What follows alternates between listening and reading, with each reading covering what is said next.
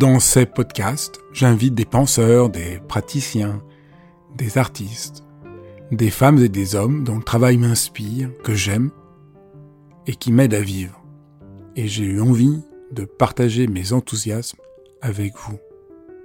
Dialogue parce que je crois à la vertu de l'écoute et au bonheur du partage. Dialogue parce qu'en un temps où tout devient un peu trop formaté et lyophilisé, j'ai voulu prendre le temps d'écouter des personnes qui ont consacré leur vie à penser, à créer, à faire. Dialogue pour permettre à mes invités de déployer leur engagement et leur conviction sans que leurs paroles soient coupées en petits morceaux. Dialogue pour pouvoir être transformés en les écoutant, transformés par une parole vraie.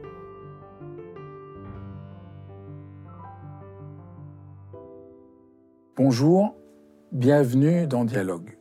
Devenir euh, soi-même, trouver euh, son chemin, voilà euh, qui demande beaucoup de, de liberté, d'invention et de créativité. Et pour en parler, je reçois aujourd'hui Anne Guéquière, qui est vraiment la bonne personne. Vous la connaissez sans doute pour son podcast Métamorphose, pour son travail. Elle va partager avec nous quelques-unes des éléments de sa propre métamorphose. Vous allez voir, c'est passionnant. Bonjour Anne. Bonjour Fabrice. Je suis très très heureux de te recevoir. Ton livre euh, est un parcours euh, passionnant de toutes les manières dont on peut essayer de, se mettre en mouvement, de trouver sa propre lumière. Alors on a l'impression que, que c'est vraiment ta passion, euh, ce travail, je ne sais pas comment le nommer, ce travail pour devenir plus pleinement soi-même et être davantage ouvert au monde Comment tu le qualifierais et comment nommer cette passion? Oui, c'est une bonne question, euh, cette idée du travail, parce que tout de suite, le travail fait référence un peu au labeur.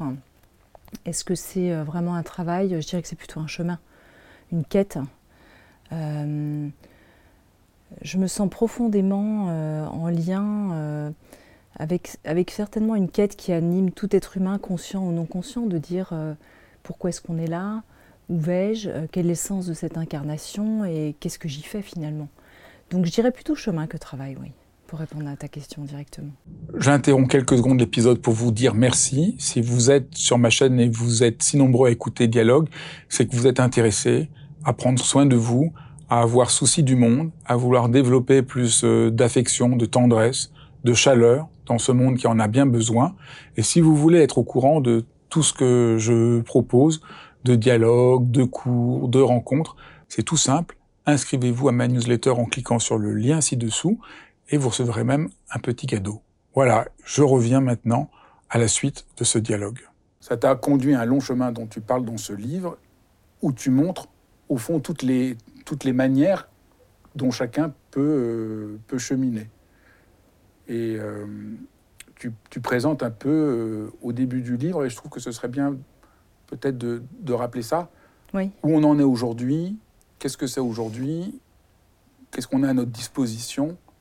Parce qu'au fond, euh, la plupart des gens ne se rendent pas compte de tout ce qui existe aujourd'hui dans ce nouveau continent qu'est euh, les psychothérapies et les sagesses. Mm. Est-ce que tu veux bien juste faire un, rapide, c'est un peu, un, peu, peu difficile comme ça en quelques minutes, mais c'est de faire un rapide euh, balayage de ce continent c'est vrai qu'on est passé de, thérapie, et ça existe toujours, hein, très psychanalytique, la psychologie, la psychanalyse, pour aller vers les thérapies beaucoup plus euh, comportementales, hein, dans un deuxième temps, avec Pavlov et tout ce mouvement-là, pour arriver à des thérapies euh, de l'esprit, où on travaille vraiment sur ses croyances.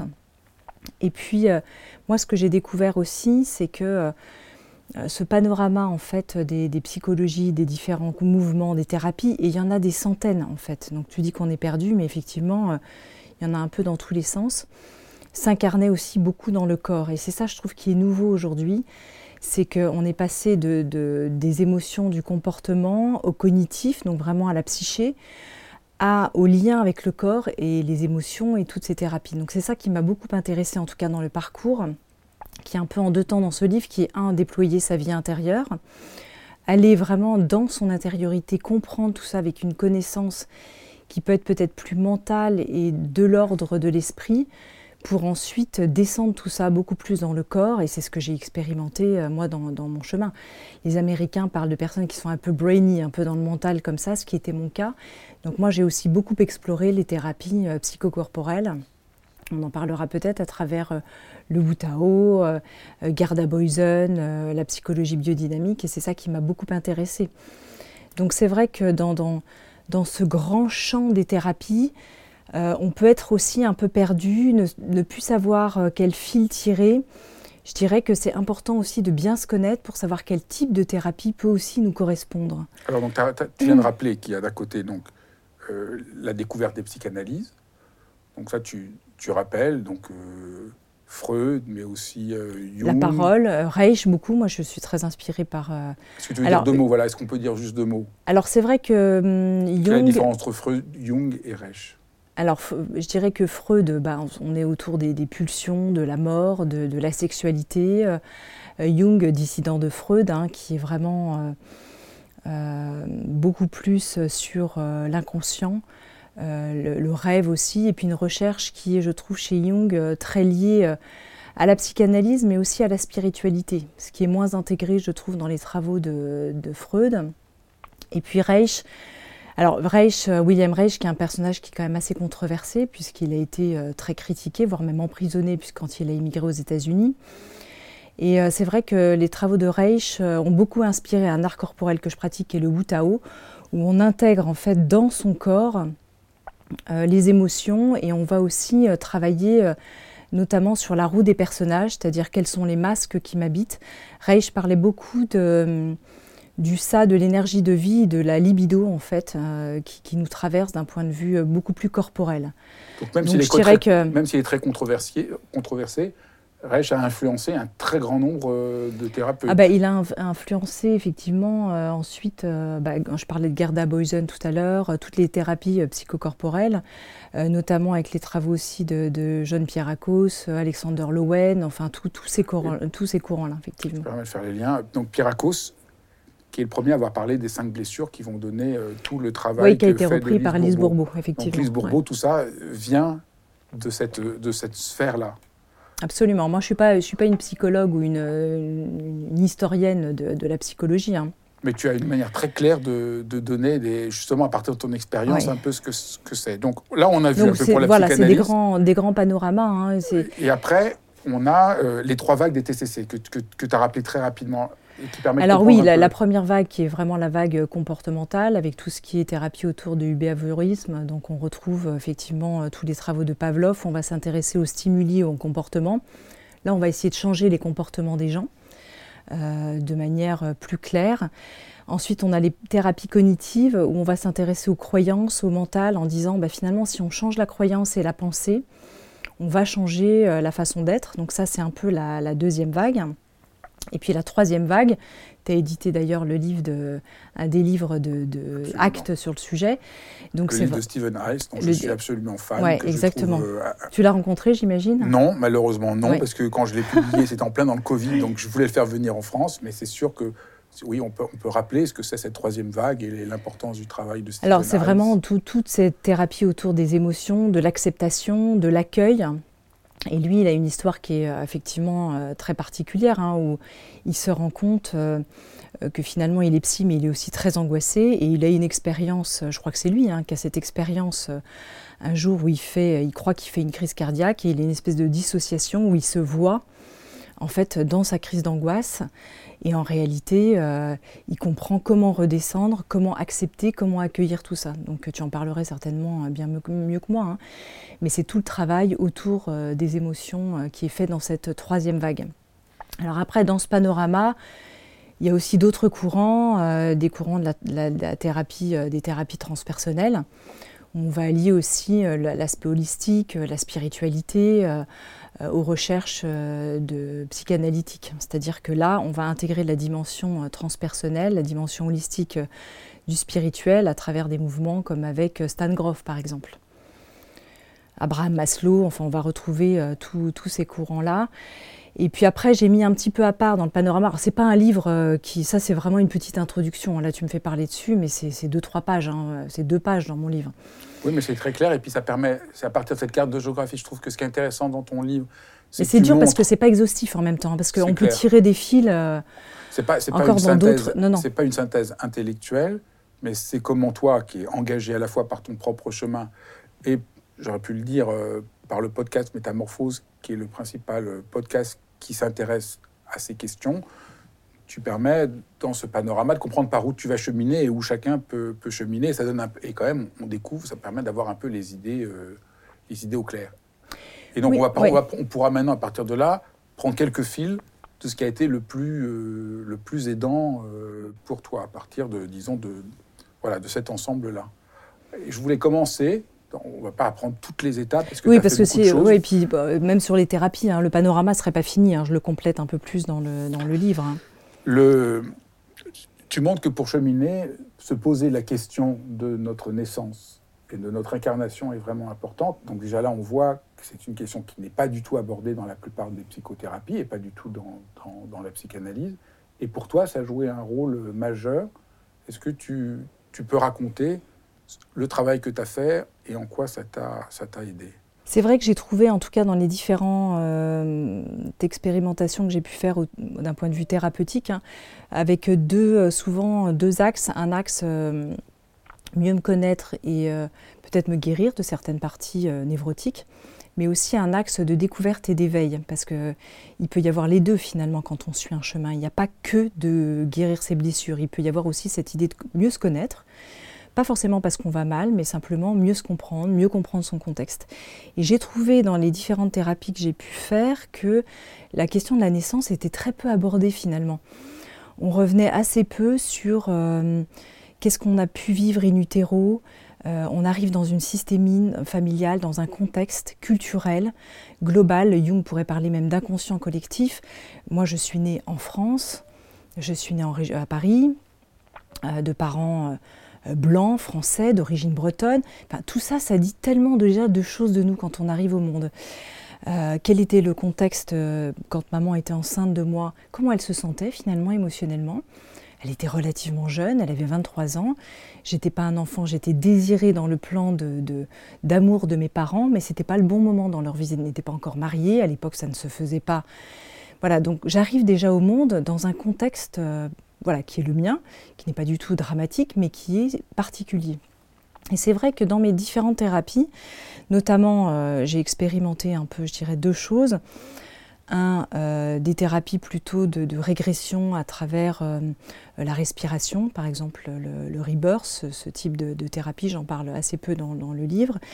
Et puis une autre qui m'a vraiment intéressée, qui était l'ICV, l'intégration du cycle de vie, on travaille, ça permet de défusionner en fait de sa blessure, de son trauma potentiel, et de revenir en fait sur tout son chemin de vie euh, depuis peut-être le, moment de l'incarnation euh, même in utero. Et ça, j'ai adoré euh, faire ce travail. Moi, j'ai trouvé. Alors, il n'y a, aucun psychotrope. Hein, c'est vraiment comme un travail qu'on ferait sous hypnose, sauf que c'est pas vraiment de l'hypnose, c'est une, autre forme un peu de transe. On est, et on va comme ça reconstituer ça, plusieurs lignes de vie. En thérapie, on le fait plusieurs fois. Et à chaque fois, on voit qu'on reconstitue des, des souvenirs d'ailleurs différents parce qu'on retisse des liens dans le cerveau avec nos souvenirs. Tu veux raconter un peu une des expériences que tu as vécues Moi, j'ai trouvé ça très, très touchant, très, très profond. Un des, un des, une des expériences que tu as faites dans, ce, dans, dans, cette régression in utero, où tu te vois comme une petite crevette rose. C'est ça. Alors j'ai vraiment euh, cette image, tu sais, comme quand on est en, hypnose et qu'on peut faire des voyages comme ça. Euh, je vois comme une piste de cirque Vraiment comme, euh, pourtant je suis quelqu'un qui ne suis pas tellement allé au cirque dans ma vie, mais là ça apparaît comme une piste de cirque, c'est tout rond, c'est rouge, il y a de la lumière, c'est chaud, il y a quelque chose, voilà, utérin forcément. Et puis, euh, d'un seul coup, il y a une crevette qui arrive sur la piste. Tata, alors c'est vraiment le truc, tu vois, assez spectaculaire, c'est-à-dire comme un artiste qui arrive sur scène.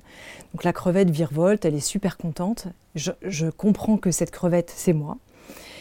Elle est, elle est, voilà, tout va bien, elle danse, elle tourne, et puis d'un seul coup, tout s'éteint, ça devient noir, la crevette a peur, elle se planque, elle essaye de trouver une planque, sauf que c'est rond, c'est lisse, il n'y a, a, pas de trou dans lequel on peut se cacher.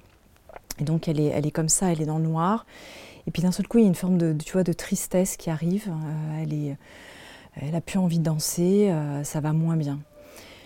Voilà, et donc ça a été intéressant parce que ensuite j'ai reconstitué mon histoire. Je suis pas là pour faire ma thérapie avec toi, mais je l'explique dans le livre. Hein. J'explique euh, pas trop de choses complètement intimes non plus, mais c'est pour montrer aux gens dans mon histoire.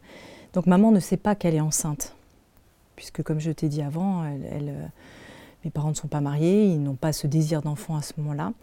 Et donc j'imagine que ce moment où la crevette est dans le noir et où tout va mal, c'est le moment où elle apprend qu'elle est enceinte et elle n'a pas forcément ce désir de grossesse à ce moment-là.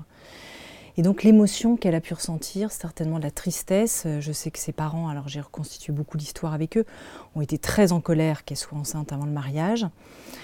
Euh, dans la belle famille, ça a été encore pire, ça a été un scandale. Et donc voilà, ça, explique aussi euh, entre peut-être cette joie de l'incarnation de, l'âme ou du fœtus, euh, on ne sait pas exactement, tout ça, ça reste encore mystérieux, et puis la réalité de ce qui se passe au moment même de l'incarnation. Donc ça, voilà, c'est ce que je trouve ce que j'ai revécu. Euh. ce que je trouve intéressant que tu racontes, c'est que ça t'a éclairé sur cette dualité que tu sens en toi. C'est-à-dire que en quoi c'est parlant cette, cette image et de revivre ça, c'est que ça te permet de comprendre, parce que tu expliques très bien que tu es pris toi-même, aujourd'hui encore, enfin peut-être pas aujourd'hui, en tout cas quand, quand tu as fait cette thérapie, par cette double, cette volonté d'être dans la lumière et ce doute par rapport à toi-même.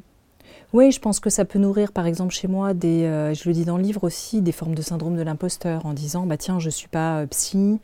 D'ailleurs, je l'ai dit tout au début, je te fais un panorama, mais je ne suis pas très à l'aise pour le faire parce que je suis ni historienne de la psychologie, ni euh, psy pour expliquer tout ça.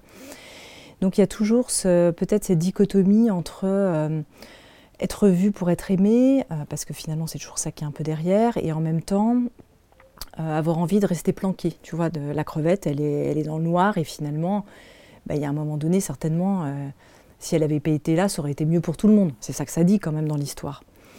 Donc il y, a toujours ce double mouvement que je sens chez moi. Alors maintenant, je le repère beaucoup plus que quand j'étais jeune, mais c'est sûr que quand j'étais enfant ou ado, j'aime pas prendre non plus trop de place. Hein, je, voilà, il y, a ça. Donc c'est intéressant de voir comment on peut décoder toujours d'après nos histoires sans non plus passer après des, je le dis aussi dans le livre, des, centaines de, de, de, jours euh, en thérapie à décortiquer. Après, on peut tourner aussi autour de son nombril au bout d'un moment. Hein. Il y a un moment donné, il faut arrêter. Mais là, ça euh, en quoi ça cette découverte et ce travail, qu'est-ce que ça t'a apporté? Je pense que ça m'a permis de mieux comprendre, de le mettre en lumière. Et je crois que quand on conscientise mieux les choses, déjà elles perdent de leur force agissante. C'est vraiment aussi euh, dans cette troisième vague des TCC dont on parlait euh, tout à l'heure, c'est vraiment euh, aussi les besoins non satisfaits de l'enfance et on sait que ces schémas répétitifs de besoins non satisfaits qui sont dans le ressenti, hein, parce que l'idée n'est pas de dire les parents ont mal fait, c'était mal, etc. Ils ont certainement, comme tout le monde, les gens font leur mieux mais en tout cas dans le ressenti de l'enfant, de comprendre ses, besoins, ses, ce ressenti permet déjà de leur faire perdre de la force. Ils perdent de leur force quand on met de la conscience dessus. Et ensuite, est-ce que je peux me programmer, me reprogrammer différemment? Voilà.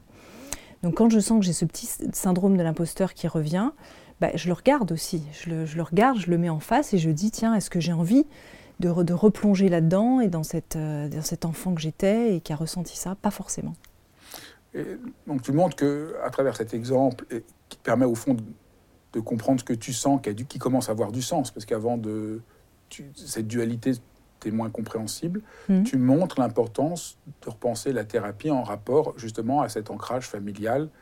Et donc tu, montres que peut-être toutes ces thérapies qui travaillent sur euh, les systémies familiales, les thérapies transgénérationnelles, euh, peuvent rendre euh, un grand, un grand service.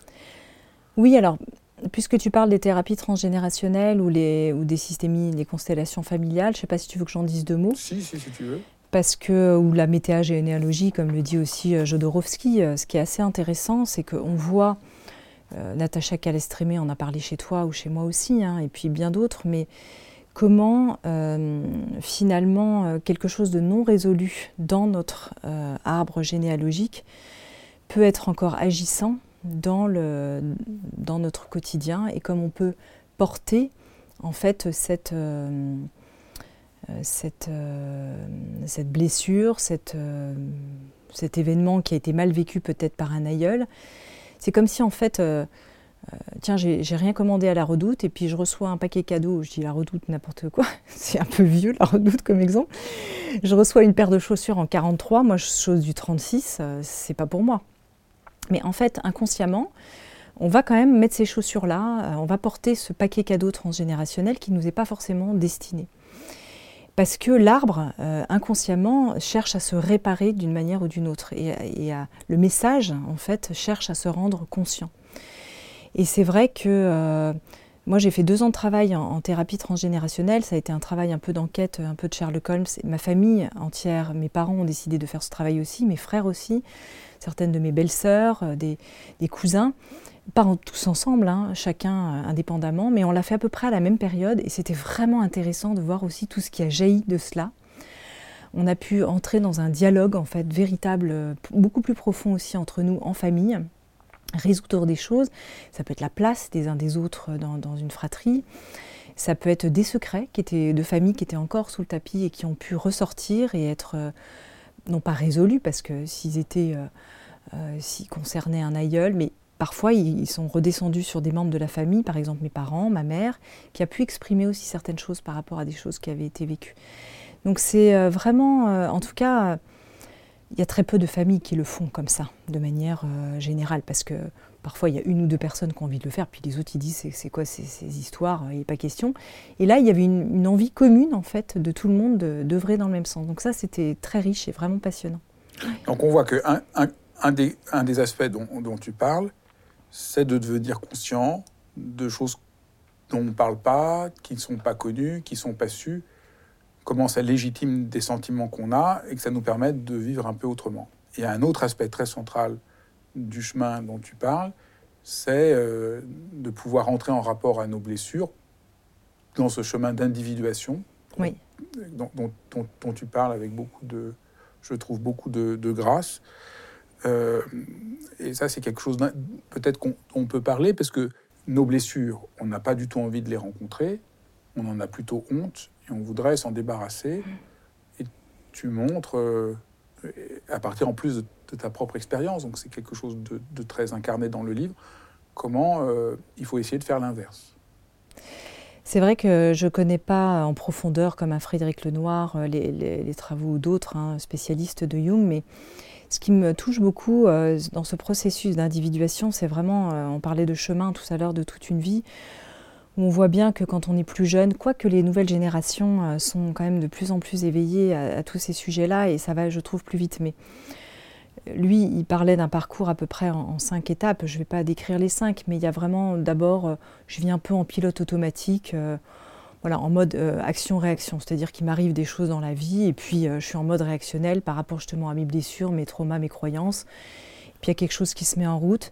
Et puis petit à petit, ben, il y a une, espèce de, dissociation positive qui se fait, c'est-à-dire que je commence à me regarder aussi un peu plus et puis à comprendre de quel bois je suis fait, qui je suis.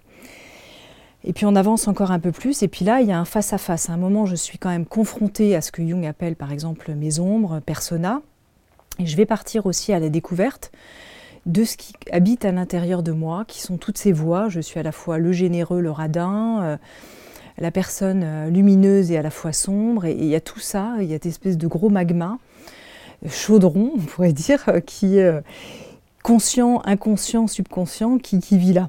Moi, quand je l'ai découvert, je le raconte dans le livre hein, avec un, psychiatre, j'avais l'impression de cocher toutes les cases du Vidal et d'avoir d'être la névrosée, tu sais, comme dans les films de Woody Allen où euh, les nanas un peu starbées qui, qui, cochent toutes les cases. Et je me disais, euh, comme celui qui découvre les maladies du Vidal, je disais, j'ai en fait, j'ai toutes les névroses. Mais en fait, on est tous, euh, des, on est tous névrosés, tous, tous les êtres humains. Donc, on commence à faire face et à dire il y a tout ça en moi. Et puis ensuite, il y a une forme d'apaisement, comme une espèce de danse, hein. moi je le, traduirais comme ça, avec euh, nos blessures et nos ombres.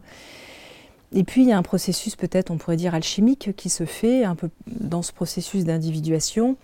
On va traverser tout ça pour aller vers euh, bah, plus de sérénité, plus d'accueil. Euh, plus de légèreté aussi, je trouve aussi, et puis peut-être d'humour vis-à-vis de, soi, où on commence à décoller de nos masques et personnages, on les, voit agir.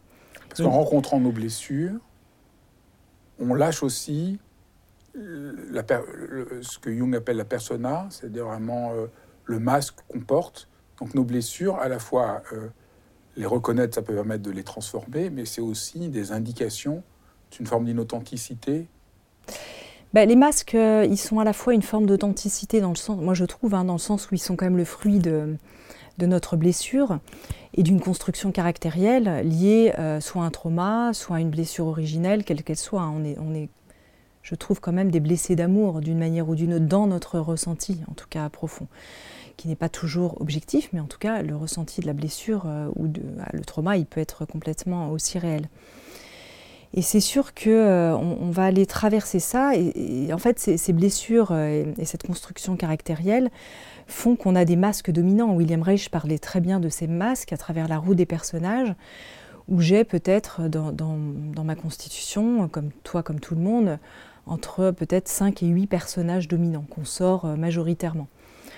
Qui pourraient être, je sais pas, par exemple chez moi, la femme entreprenante, un peu guerrière, un peu amazone comme ça.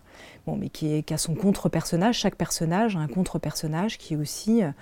Bah, c'est fatigant d'être toujours sur le pont, c'est fatigant d'être la personne locomotive.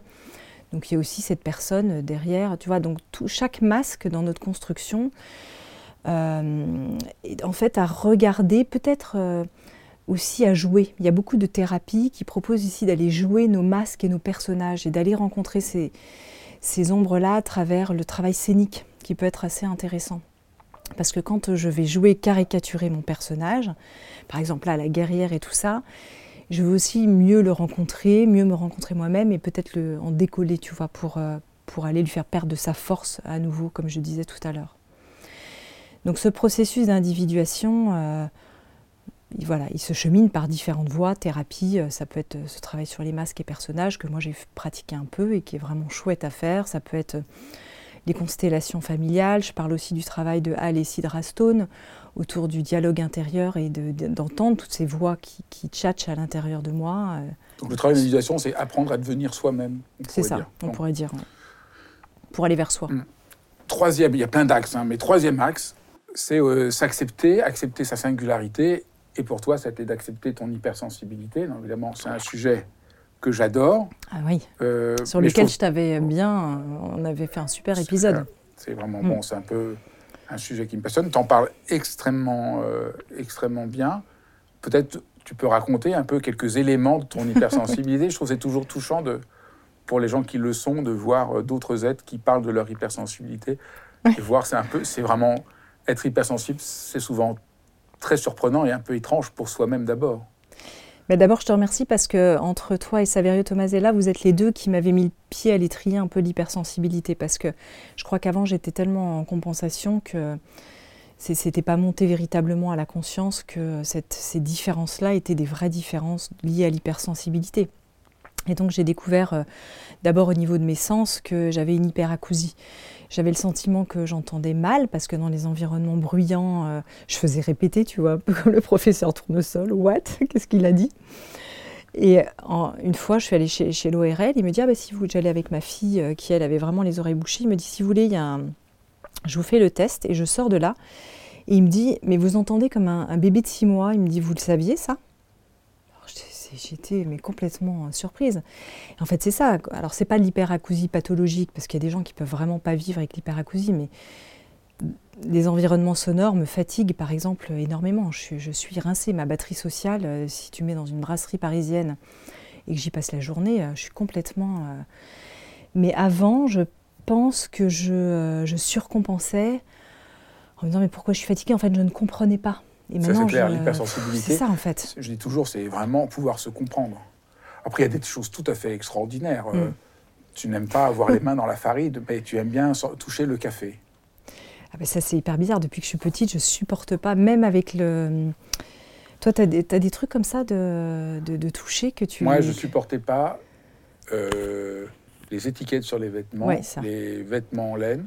Je dois porter sous toujours les mêmes. Euh, j'ai le même pantalon. J'en ai un grand nombre exactement le même.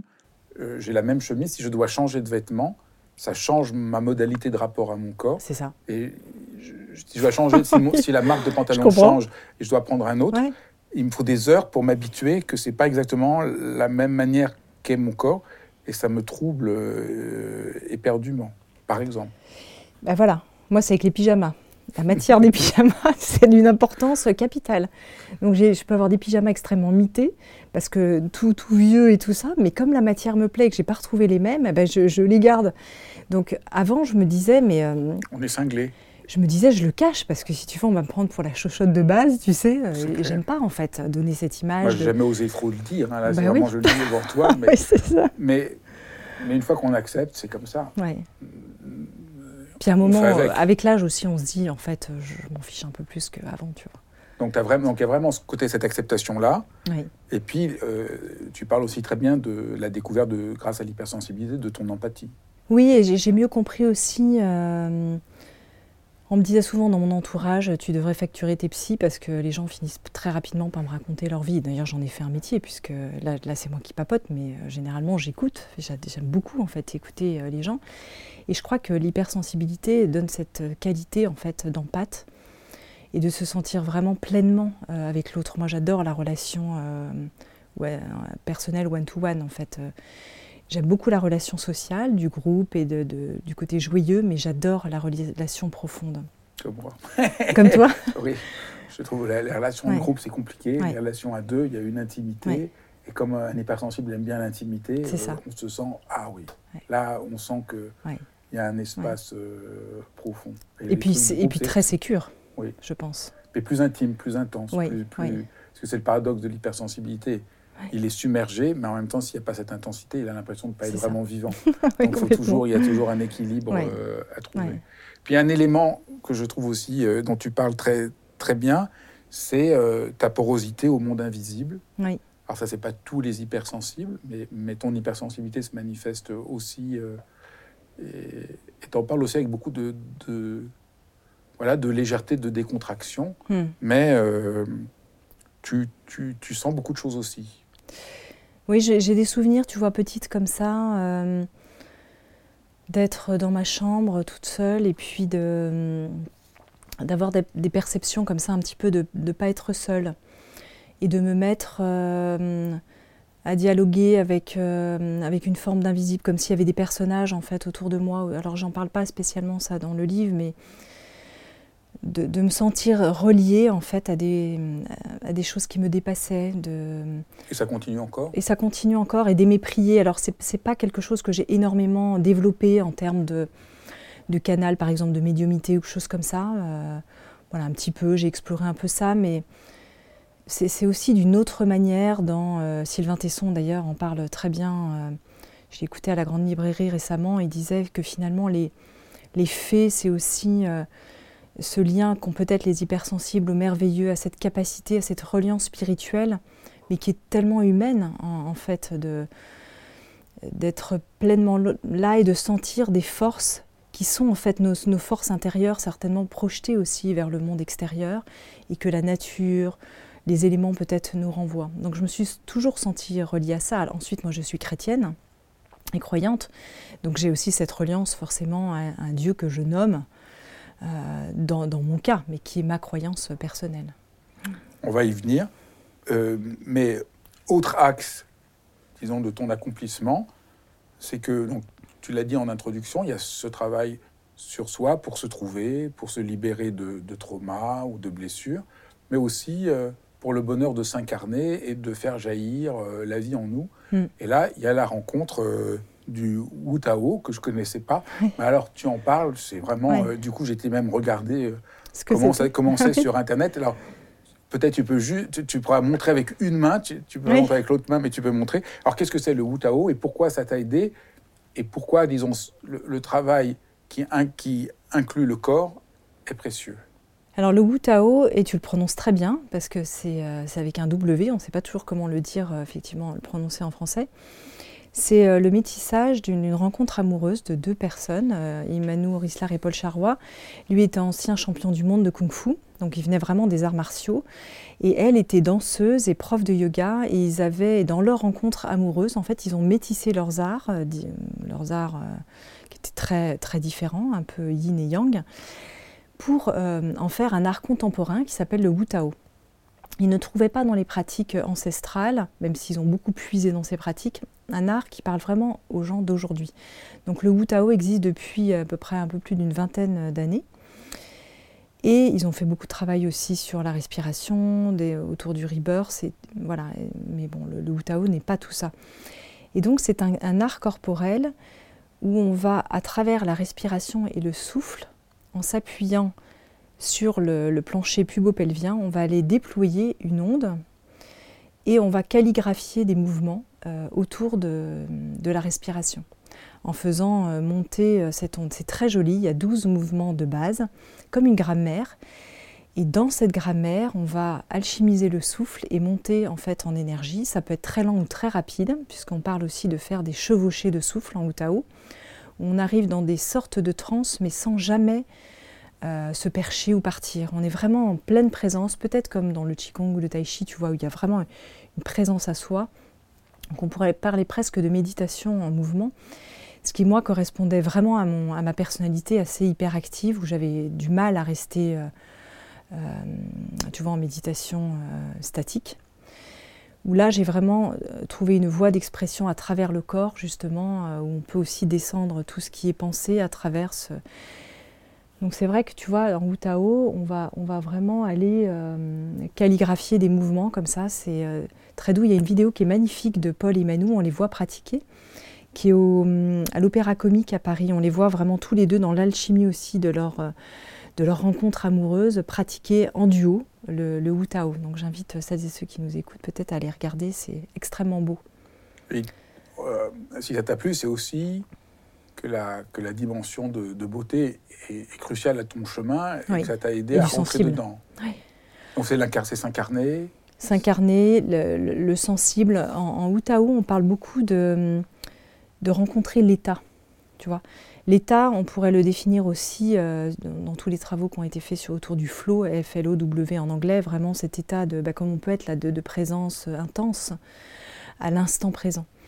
Et en Wu Tao, c'est vraiment ça dans lequel on tombe en fait dans l'état, qui est peut-être une forme justement euh, de, grâce, tu vois aussi d'habiter le monde poétiquement. Il y a vraiment ça dans l'art du Wu Tao. De, euh, et le Wu Tao, la, signature du Wu Tao, c'est éveiller l'âme du corps. Donc on va vraiment à travers aussi cette expression corporelle avoir un effet secondaire thérapeutique. C'est pas un art thérapeutique, mais il y a des effets secondaires parce qu'on va aller découvrir aussi des zones qui sont muettes dans nos, espaces corporels, peut-être liées à notre naissance par exemple. Si on est né avec le cordon peut-être enroulé, il y a peut-être des choses, tu vois, de la parole qui vont avoir du mal à se dire. Et donc en Wu Tao, on va aller aussi, à travers le mouvement, défroisser et déplier ces zones muettes qui n'ont pas été conscientisées dans notre corps. Tu racontes que ça t'a vraiment aidé à t'incarner davantage. C'est important de s'incarner.